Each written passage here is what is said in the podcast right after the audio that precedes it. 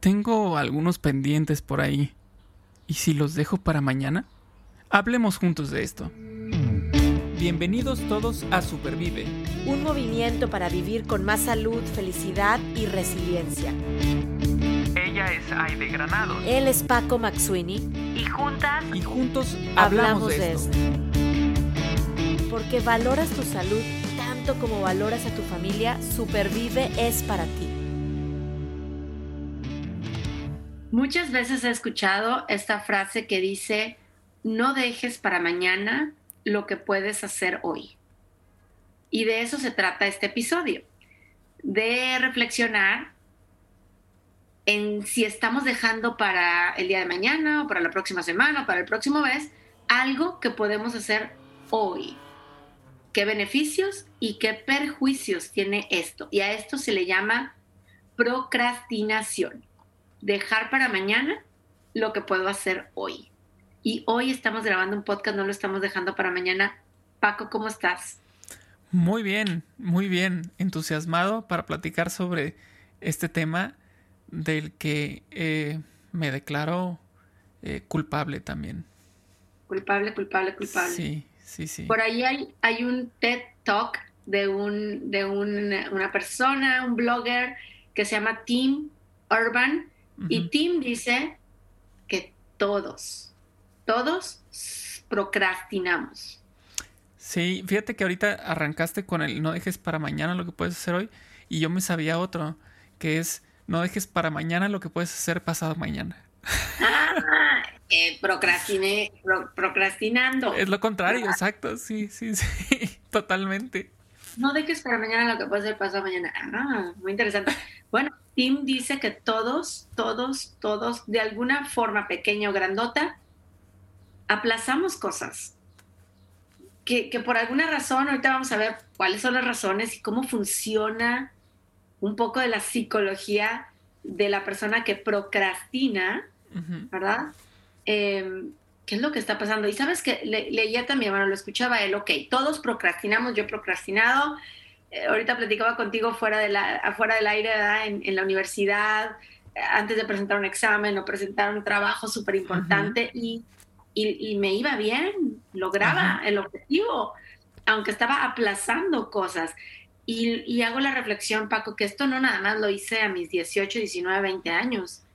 Tengo 44 y voy a confesar aquí en pantalla, en, en, el episodio, este libro que tengo aquí, que lo califico con un 10 con un 100, está buenísimo. Las cinco disfunciones de un equipo se llama. Procrastiné en los últimos dos meses y medio en un, en un grupo que estoy en un fellowship. Había que leerlo. Y yo decía, mañana lo empiezo. Y mañana lo empiezo. Y mañana lo empiezo. Y el deadline lo tengo el jueves. O sea, ya, ya no me puedo pasar el jueves. Este jueves próximo. Dije, lo voy a empezar.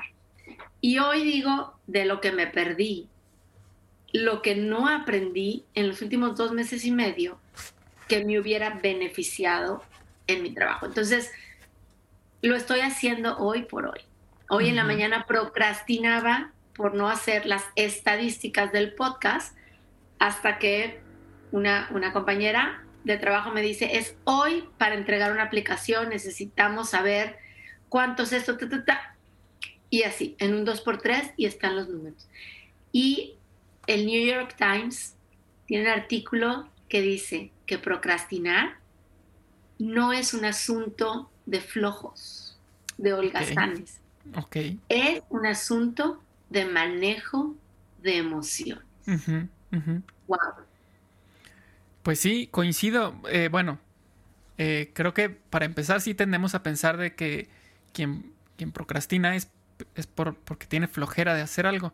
Pero pues tal vez no, tal vez eh, son cuestiones como por ejemplo, em, se me ocurre el no querer hacer algo. O sea, em, no, no tienes ganas de hacer algo, no, no es algo que te produce placer, no es algo que, que te gusta, que te hace del todo feliz y dices, híjole, por ejemplo, hablando, hablando de trabajo, ¿no? Hay cosas que tal vez digas, es que esto no, no, es lo, no es la parte favorita de mi trabajo.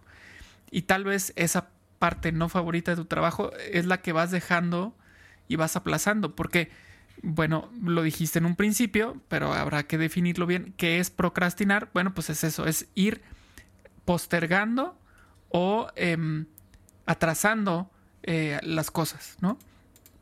Entonces, eh, muchas veces lo hacemos no por, porque tengamos flojera, porque incluso, incluso llegamos a hacer cosas como salir a caminar, este, jugar fútbol, es decir, hacer ejercicio, cosa que va en contra de la flojera, este, pero es parte de la procrastinación. O sea, prefiero ir a jugar fútbol a ponerme a hacer lo que no me causa placer tal vez del trabajo. Eh, y eso es, no, no tiene que ver con flojera. No, y incluso, a ver, vamos, vamos hablando claro, por eso esto no es un tema de flojos o de holgazanes, sino de manejo de emociones. Qué bueno que juegues fútbol, ¿no? O sea, estás sumando bienestar a tu vida, no, no, no, lo puedo negar. Sin embargo, si estás, si te fuiste a jugar fútbol en lugar de, vamos a suponer, entregar un proyecto importante en tu trabajo o de escuchar a tu hijo, jugar con tu hijo, con tu hija, porque esa es otra cosa importante en tu escala de valores, dices, estoy aplazando, o de tener una conversación difícil con tu esposa, o yo con mi esposo, o con una amiga, o con un colaborador de trabajo, y no, bueno, mejor nos vamos a, ahí es donde la procrastinación, pues puede traer este, perjuicio, ¿no? Para nuestra salud emocional. Qué bueno que estás haciendo ejercicio, o qué bueno que estás que están haciendo algo, eh, arreglando su ropa, su closet, pero a lo mejor estamos procrastinando con esa actividad algo que por ahí no queremos reconocer o enfrentar. ¿no? Sí, y es que además también está esta parte eh, en la que, en primera, no queremos hacer eso por lo que tú quieras, ¿no? No es mi parte favorita, me cuesta mucho trabajo, eh, no le entiendo bien, pueden ser muchas razones por lo cual no puedas, no quieras hacer algo. Pero además está la otra parte del, em, del, del, ¿cómo se llama? Del goce, eh, de, la gratificación de algo. Y entonces, por ejemplo, no sé, a mí me gusta tocar la guitarra.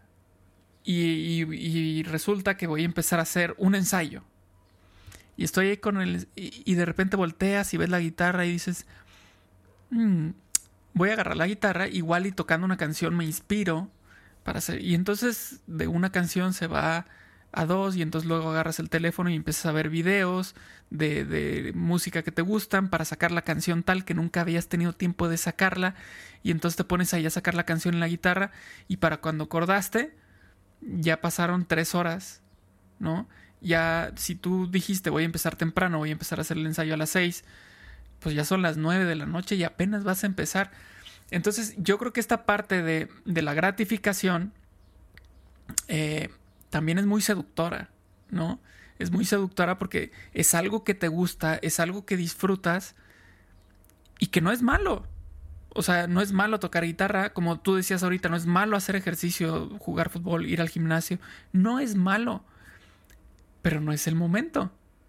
Sin embargo, lo, haces. ¿Por qué? Pues porque es algo que te gusta y lo otro no te significa un placer, ¿no? Tanto placer. Ajá, o tanto placer.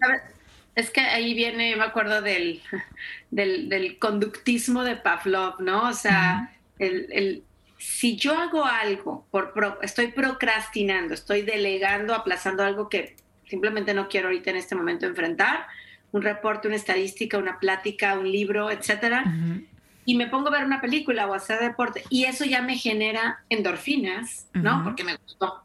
Aunque después venga como un bajón, me voy a sentir culpable porque ahora me toca desvelar o porque tengo que hacer o cómo se me ocurrió. Pero creo que ahí es donde está la creación del círculo vicioso de un procrastinador o yo procrastinadora. O sea, obtuve una gratificación y pues mentalmente, yo creo que mi cerebro me dice, vuelve a procrastinar porque vas a estar disfrutando de, e, de esa actividad, de ese libro, de esa película. De... Y no, no se trata de no, no, darnos gratificaciones, ¿eh? O sea, yo creo que yo, vi, yo creo en el valor de las recompensas. Y sí me, me recompenso cuando termino un reporte muy importante, me siento a tomar un té caliente que me encanta, o a, ver mi película favorita, o a leer. Creo en el valor de las recompensas, pero bien manejadas en el sentido de que si no estoy aplazando por sacarle la vuelta a una emoción desagradable, bienvenida a la recompensa.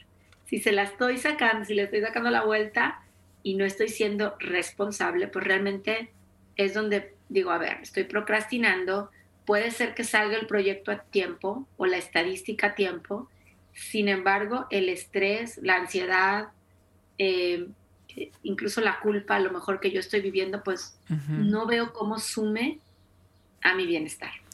Claro, porque además vas a estar todo el tiempo eh, con esto en mente de, híjole, tengo que hacer esto. Pero bueno, voy a, ahorita voy a ver tal serie, ¿no? Un episodio y ya, uno, uno, uno. Mañana, mañana, mañana. ándale, mañana tempranito es lo primero que voy a hacer. Voy a poner el despertador a las 5 de la mañana. Ajá, exacto, ¿no? Y entonces así empieza la cosa. Y, el chiste es que, pues no estás tranquilo tampoco porque, porque tienes en mente ese pendiente ahí que, que tienes que cumplir. Y entonces, eh, pues tampoco es tan disfrutable lo que, como, como dijiste, tienes ese como sentimiento de culpa también de repente de no estar haciendo lo que tienes que hacer y estás haciendo otras cosas, ¿no? Eh, que, que, sí te causan placer, pero a fin de cuentas terminas con este sentimiento de, chin, y lo decimos, chin, no he hecho nada de esto y tengo que, ¿no? Entonces, bueno, y ahora, tú mencionaste hace rato cuando de repente se, se vuelve peligroso esto de, de procrastinar. Y se me ocurre, por ejemplo, eh, ¿Qué te parecería procrastinar con una visita médica? Tengo este dolor, ¿no? Este dolorcito, pero no voy al médico.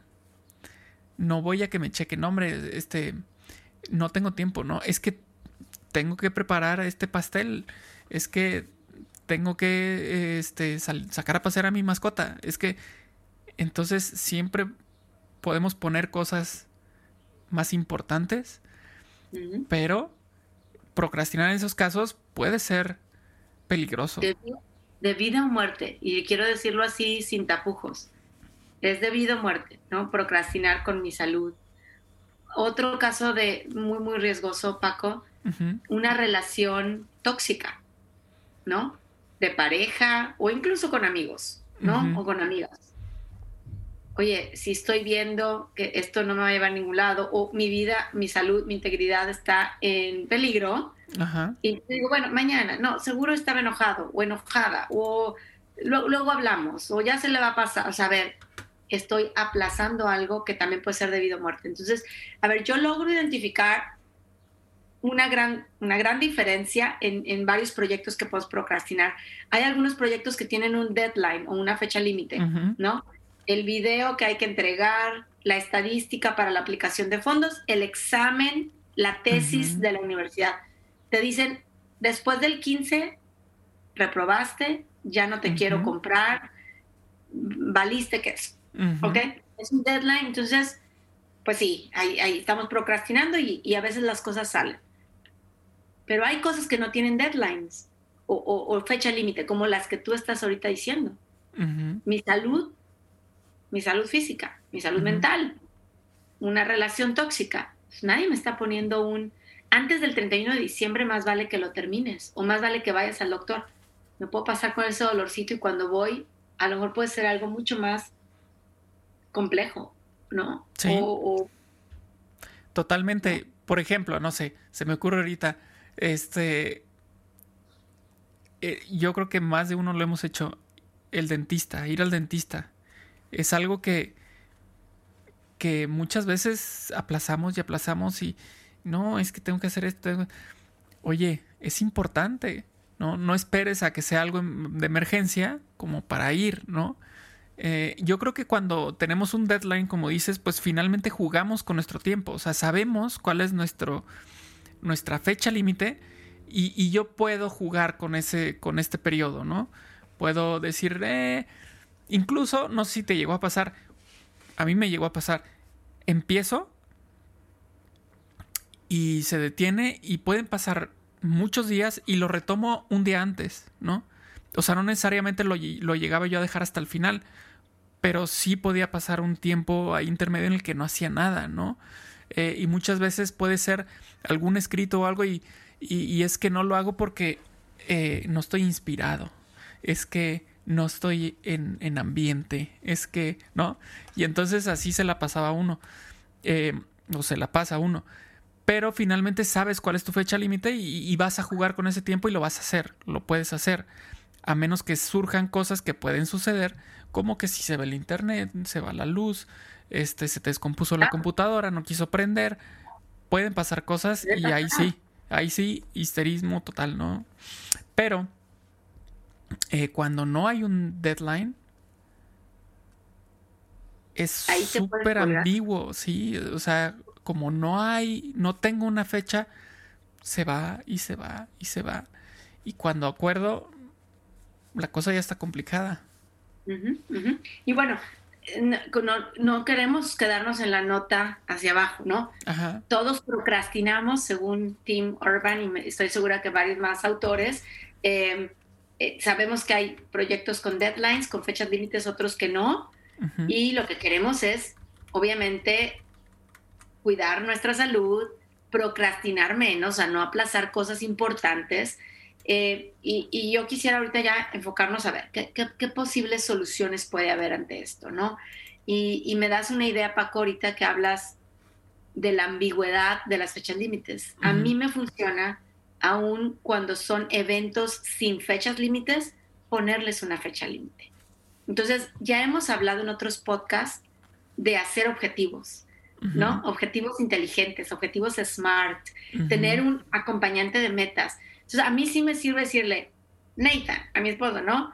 Antes del 31 de mayo, antes de irnos, no nos vamos a ir de vacaciones o no vamos a, híjole, lo que sea, comprar este helado, lo que sea, ver esta película, si antes tú no vas al médico o yo no voy al médico, suponiendo, cosas de salud. Entonces, estamos poniéndonos, haciendo nuestro propio deadline o fecha límite, eh, incluso haciendo partícipe a un socio mi esposo, mi amigo, mi amiga, un acompañante de metas, para que entonces empiece yo a sentir como esa, pues, presión que no debería sentir, pues, no debería necesitar, pero que me ayuda entonces a responder y no aplazar, algo que es, es vital que yo lo pueda hacer. Esa para mí sería una buena solución para evitar procrastinar, poner fechas claras, escribirlas con un objetivo y pues amarrar algún acompañante de metas. ¿Cuál sería otra solución para ti, Paco?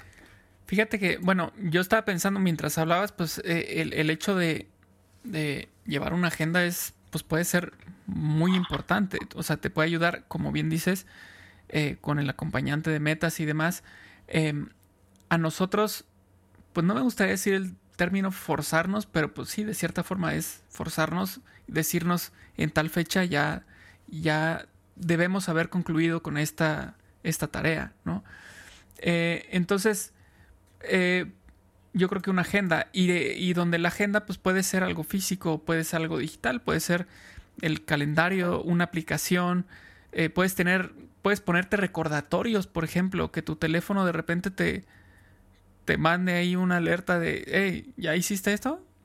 ¿O qué te parece calendarizar? ¿no? Por ejemplo, hacer un calendario en el que digas, ok, si mi deadline que yo mismo me puse es a fines del mes que entra, me quedan 30 días. Y en esos 30 días, para el día 10, yo ya debo tener esto. Para el día 20, tengo que tener esto. Y, y bueno, yo creo que al estar haciendo ese tipo de calendarios nos ayuda y nos hace más fácil. El problema es que luego no cumplimos con los calendarios, pero Ahí vamos para allá. Ahí vamos para allá, fíjense. Objetivos y metas o acompañantes de metas. Es una, una, una ayuda para no procrastinar. Luego dijiste agenda. Agenda ya sea física, digital.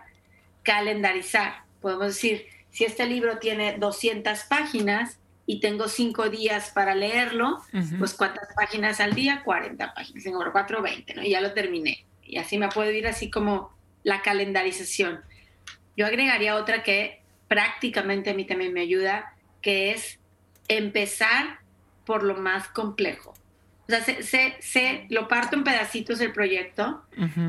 Un libro no puedo empezar por lo más complejo, pero un proyecto en el cual estoy procrastinando, digo, voy a empezar por lo más complejo. A lo mejor soy ese estilo, de, tengo esa personalidad, ¿no? Lo saco y yo sé que ya lo último es lo que más disfruto. Y aquí quiero agarrar el tema de emociones. y, quiero leer esto, Paco, porque estamos hablando, tú como yo, tanto, tanto tú como yo, de herramientas de administración de la productividad, de la administración de la atención. Y fíjate lo que dicen en este estudio. Desafortunadamente, no podemos simplemente decirnos a nosotros mismos que dejemos de procrastinar. Y a pesar de todas las herramientas de productividad que se enfocan a hacer más trabajo, esto no llega a la raíz de la procrastinación necesitamos darnos cuenta que la procrastinación es un asunto de emociones. Otra vez como empezamos. No de productividad, aunque yo creo que puede ayudar. La solución no está en descargar aplicaciones o aprender estrategias de autocontrol. Tiene que ver con manejar nuestras emociones de una manera diferente. Entonces, agenda, calendario, objetivos, acompañante de metas, yo sí creo que nos ayuda, como ayudas. Sin embargo, no es la raíz del problema de la procrastinación. Así es, así es. Fíjate que me, recuerdas una situación que creo que ya en su momento platicamos. Em, cuando eh, allá en el 2017 el diagnóstico, esclerosis múltiple, todo esto, platico con una persona, me recomiendo una película, es la de 100 metros. Yo me acuerdo que no la quise ver en ese momento, me tardé mucho tiempo para ver una película, a mí me gusta ver películas, pero no la, no la veía, a pesar de que quería, o sea, si era algo que tenía ahí en mi, en mi, la puse en mi lista de, de películas por ver, la tenía ahí presente, pero me tardé como un año y medio más o menos para verla. Y yo creo que ahí el tema era eh, la emoción del miedo que pudiera tener al ver que me presentaban una enfermedad complicada, este, pues las partes negativas, ¿no? De, cualquier enfermedad, difíciles. Entonces, Em, yo le sacaba la vuelta hasta que decidí hacerlo. Y te soy sincero, así como tú mencionaste lo del, lo del libro, pues me pasó lo mismo. O sea, fue una película que vi, sí, por supuesto, al principio está difícil para mí, pero después la vi y dije, wow, ¿por qué no la vi antes? ¿No? Em, pero yo creo que ahí entra mucho esta parte de las emociones. O sea, no era una flojera, no era, no era eh, que no tuviera yo una agenda, no era que, por ejemplo, este, que se me perdió la película. No, ahí estaba en mi lista, en Netflix estaba siempre, cada que lo prendía, ahí estaba. O sea, la tecnología ahí estaba. Digamos que mi agenda ahí estaba. Claro. Pero había algo más, había algo más que, que me hacía procrastinar. Y finalmente fue eso. Y el resultado fue fue positivo. O sea, fue eh, de estas veces como cuando logras entregar tu trabajo eh, de la escuela a tiempo y te sacaste 10. Bueno, fue, fue igual. O sea, yo lo fui aplazando y al final dije, qué buena estuvo. O sea, la disfruté, ¿no? Claro, claro, claro. Manejo de emociones y, y bueno, yo creo, creo que quisiera invitarnos a todos a, a lo mejor cuando estemos procrastinando un proyecto o una tarea, hagamos un, alto y nos preguntemos cómo me siento. Y ojalá, igual y hasta anotarlo. A mí me encantan los diarios, ¿no? Y no nada más decir bien, mal, me siento bien, me siento mal, ¿no? Eh, hay, hay un vocabulario grande para, para, para definir nuestras emociones. Y hace ratito fuera del aire que yo te decía cómo me sentía al hacer un reporte de estadísticas, ¿no? Que me sentía pues perdida, abrumada, confundida, ¿no? Sin exactitud. Y, te voy a decir una cosa, el simple hecho de ya habértelo dicho me pone en otro lugar. mi disposición ahorita ante sacar ese reporte de estadísticas es diferente a hace 30 minutos o hoy en la mañana que de verdad no, no quería. ¿Por qué? Porque estoy reconociendo lo que esa tarea me está provocando en cuanto a emociones se refiere, ¿no? Y sé que si lo hago, la emoción agradable que se va a generar va a ser poderosa. Y que puede ser diferente para cada quien. A lo mejor yo me siento orgullosa de haber hecho el reporte. A lo mejor tú te sientes sorprendido de haber terminado el video que necesitas terminar. A lo mejor alguien más se siente agradecido, ¿no? Entonces, vamos a empezar por reconocer cómo me siento cuando esté yo procrastinando, aventando hacia pasado mañana, ¿verdad? lo, que, lo que no quiero hacer, lo que no me siento con ganas de hacer hoy. Y a lo mejor en esa definición de emociones encuentro fuerza y motivación para hacer las cosas utilizando lo que ya dijimos, calendarios, agendas, objetivos, acompañantes de metas y etcétera. Y entonces al final decir cómo me siento, orgullosa, agradecido, sorprendida, interesada, etcétera. Claro. Reconocemos emociones. Y, bueno, yo creo que eh, finalmente es este proceso en el que pues, estamos procrastinando, pero finalmente logramos el objetivo que, queríamos. Y el reconocer estas emociones nos ayuda a lograr ese objetivo. Y, por ejemplo, eh, siento yo que eh, un tema es con las resonancias magnéticas. muchas veces la gente te puede decir es que yo no me quiero hacer una. Eh, y vamos a las emociones y te das cuenta que es porque es claustrofóbica o claustrofóbico. Y entonces mm, la emoción de estar encerrado en un tubo eh, no le causa eh, este, comodidad, es algo que no le gusta y entonces por eso lo va aplazando. Pero cuando reconocen qué es, entonces puedes encontrar soluciones. Puedes empezar a pensar, ok, mi problema es la claustrofobia. Bueno, voy a investigar si hay alternativas. Ah, pues resulta que sí hay una resonancia que se llama resonancia abierta, que no te meten en un tubo. Ah, perfecto, pues vamos a esa, ¿no? Y entonces, eso que antes era la procrastinación, pues ya lo, lo transformaste, ya le pusiste fecha y ya lo vas a lograr porque, porque definiste o te diste cuenta de que esa emoción era lo que te estaba haciendo procrastinar, ¿no? Entonces reconocerla te ayuda a buscar los, los, las soluciones. Claro, los recursos. Entonces, bueno, creo que este tema a mí me deja la invitación clara. No lo había visto así antes. Sinceramente, no me gustaba procrastinar, pero no había tenido claro que estaba ligado a mis emociones. Eh, y hoy, hoy lo veo clarísimo, clarísimo. Eh, que, cómo me siento, cómo, cómo, qué me hace sentir este proyecto eh, y, a, la, hora de reconocerlo, buscar recursos, buscar soluciones.